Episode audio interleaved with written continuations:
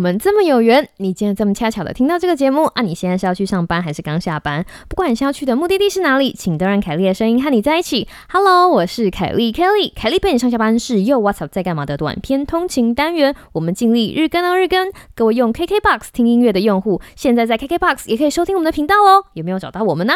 喜欢这个单元的话，请千万记得在 KKBOX 订阅我们的频道，还有写信给我们，让我们为彼此鼓励加打气哦。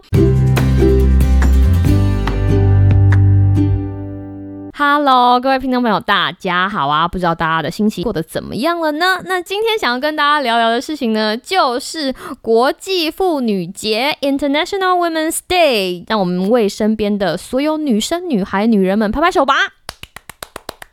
为什么今天想要跟大家聊聊这件事情呢？其实是因为为了庆祝国际妇女节，联合国的妇女署呢每年都会有一个主题。那今天的主题我觉得非常适合跟大家来聊聊，所以就开启了今天这样子的一个话题。今年的这个主题呢是 Choose to Challenge，就是希望所有的女生都可以选择去挑战，挑战一些什么呢？挑战一些关于性别偏见啊，或者是性别不平等的东西。有没有觉得光听到就很有意义？其实我一刚开始看到今年关于国际妇女节的主题的时候，其实我有点看错，我以为今年的主题是 choose to change，就是选择改变，然后就觉得啊，果真大家还是喜欢用改变这个字啊。就为什么讲到这件事情呢？其实是因为我们做行为学的，其实最终最终的目的就是经过某种方式改变人们的行为，希望他们拥有更好的人生。改变这两个字对很多行为学来说都非非常重要。那最有名的一个例子就是奥巴马在二零零八年靠着 change 就是改变这个口号，完全颠覆了大选的结果。他后来就打败了他的对手，变成美国总统。他在二零零八年的演说，我觉得至今无人能敌哦！他真的是一个非常会演讲的人。不管是谁，都会对生活的改变有所期待，不管做不做得到，哈，这是一件非常有趣的事情。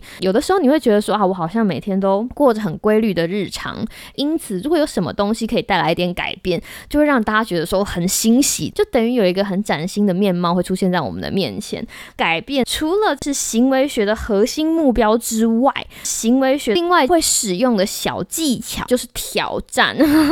行为学会利用挑战这个概念，让大家。的心态从很安于现状转变为哦，我要跟自己挑战，挑战自己的极限。再偷偷夜配一下，就像我们之前休闲治疗师讲到的冒险治疗的跳崖，你就是挑战自己的极限，从悬崖上面跳下去，跳进水潭，抛开了某一些束缚啊。其实概念就是这样，进而达到，比如说你想要更有勇气，你想要跨出舒适圈，你想要转行，诸如此类行为改变等等等。但是后来你知道，当我把眼镜擦一擦之后，才发现啊，原来他的资讯是 choose to challenge，而不是 choose to change。不过其实 challenge 跟 change 其实是一体的两面，就先挑战之后，你才会去改变。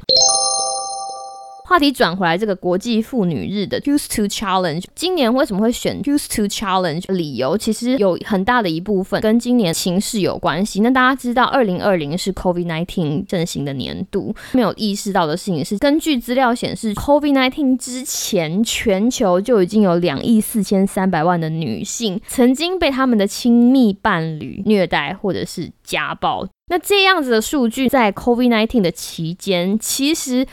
呃，怎么讲？变化非常大，有一些国家他们的那种求助专线的数量在 COVID-19 期间暴增五倍。那有一些国家他们的那个求助专线在 COVID-19 的期间就是减少了四成。那这件事情告诉我们什么事情呢？在 COVID-19 来袭的时候，世界上各国到底发生了什么事？除了台湾，然后其他的国家在病毒肆虐的情况下，为了要有效的控制病毒的传播，像我现在也是，然后就是政府就会叫我们在家工作啊，所以大大增。增加了夫妻或者是亲密伴侣关在同一个空间的机会，造成了家暴数的上升。再加上 COVID-19 期间产业都受影响，有很多斜杠妈妈，就譬如说平常要照顾小孩，然后有一些 part time 工作的妈妈，在这个时候也失业了，所以他们的经济就不如往常独立。有一些女生，她们在被亲密伴侣家暴的时候，因为她只有家里可以待，所以她没有那种其他的机会可以寻求协助。就是你没有那个机会出去，没有这么多外界的联系，没有办法告诉同事、朋友，没有办法去学校，所以这样子的现象才会让联合国的妇女署感受到说，这个世界上有很多这样子的情况发生，必须要在二零二一年持续的关注这样子的问题。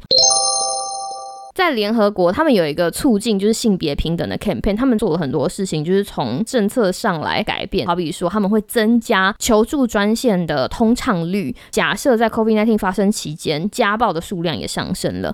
如果这个时候求助专线的工作人员因为变动的经济情况而没有办法再继续为这些受暴妇女服务的话，那被通报的个案数可能也会因此减少。那这样也会减少保护这些受家暴妇女的机会。所以这个活动的阵营，他们要做的事情是确保资源有持续挹注在社服团体、政府相关的团体或者是求助专线，就是这样子的服务不能断。那另外一方面，他们也做了一些宣传，告诉这些有受家家暴的妇女说：“你们并不孤单，你们可以站出来，这些是我们可以帮你的事情，或者是你必须要如何的寻求协助。”他们也做了一些社群的宣传，做了一些海报。我看到有一个我觉得印象非常深刻，就是他希望媒体也会有媒体自觉。那个海报很特别，他的海报就是一张马赛克的海报，然后上面字写着：“这是一张先生在殴打太太的海报。”那这样子的内容其实不应该在公共媒体出现。如果你支持我们，请把这样子的讯息传播出去，诸如此类，等等等。甚至今年他们还说，他们要把这个事情化成行动，所以希望所有的女性朋友可以参与这些跟性别平等或者是米平性别偏见的活动，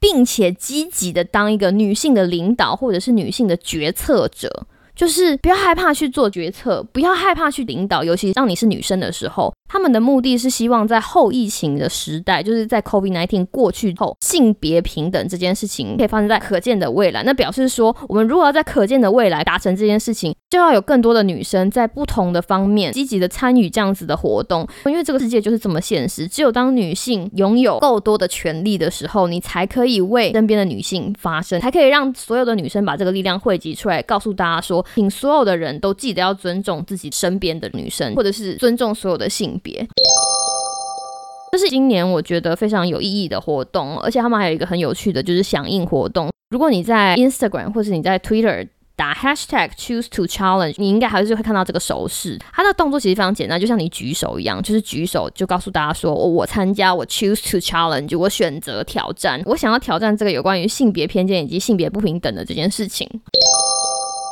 我想跟听众讲的一件事情，就是要挑战，真的要趁早。每一个家暴案件背后都会有不同的原因跟不同的脉络，这件事情其实很难下一个结论。但是有一种说法，就是在跟伴侣相处的时候，一刚开始的家暴程度不会这么严重。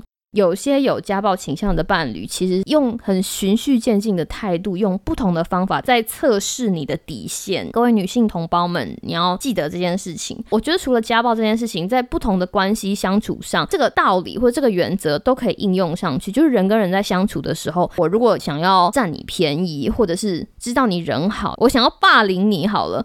某一些案例里面，一刚开始程度不一定都会非常的过激，有一些关系伤害的情况其实是渐进式。的就是，哎，我弄你一下，然后看你有没有反应。如果没有，就表示说，哦，原来你觉得这样 OK。当这个底线被慢慢测试的时候，一刚开始你可能觉得啊，这个事情很小，一下就过去，我不介意，我就是一个很好的人，我就不介意这种小小的事情。但是当有人把攻击的力道慢慢加大到有一天你无法忍受爆炸的时候，这件事情很有可能已经到了非常难以解决的程度了。今天是国际妇女日，然后，今天是三月八号国际妇女日。那他们的 theme 呢是 choose to challenge。如果大家真的行有余力，我真心的觉得可以积极去参加这些促进性别平等的活动。但是如果没有办法的话，我们可以从自己做起，就是及早开始挑战你觉得不 OK 的事情。我觉得这件事情非常重要，就是不要让别人轻易的用你不喜欢的方式对待你。要怎么样达到这样子的目的呢？其实就是说不。我们举最简单的事情来说好了，当你得到家人或者是伴侣情绪上面的压力，你一刚开始如果没有反击，很可能会被别人说：“哦，你 OK 咯。他探索你的底线这件事情是 OK 的。所以，当你发现事情不对的时候，如果要挑战，真的要趁早。不管是对于现在正在交往的人的另一半，或者甚至你的家人，然后这件事情，我觉得都有一个越早开始越好的价值。这就是今天的卡利佩上下班，希望大家可以 choose to challenge。Choose to change，然后最终向我们希望朝向的那个美好社会前进。希望你有一个美好的今天跟明天，那我们就下次再见喽，拜拜。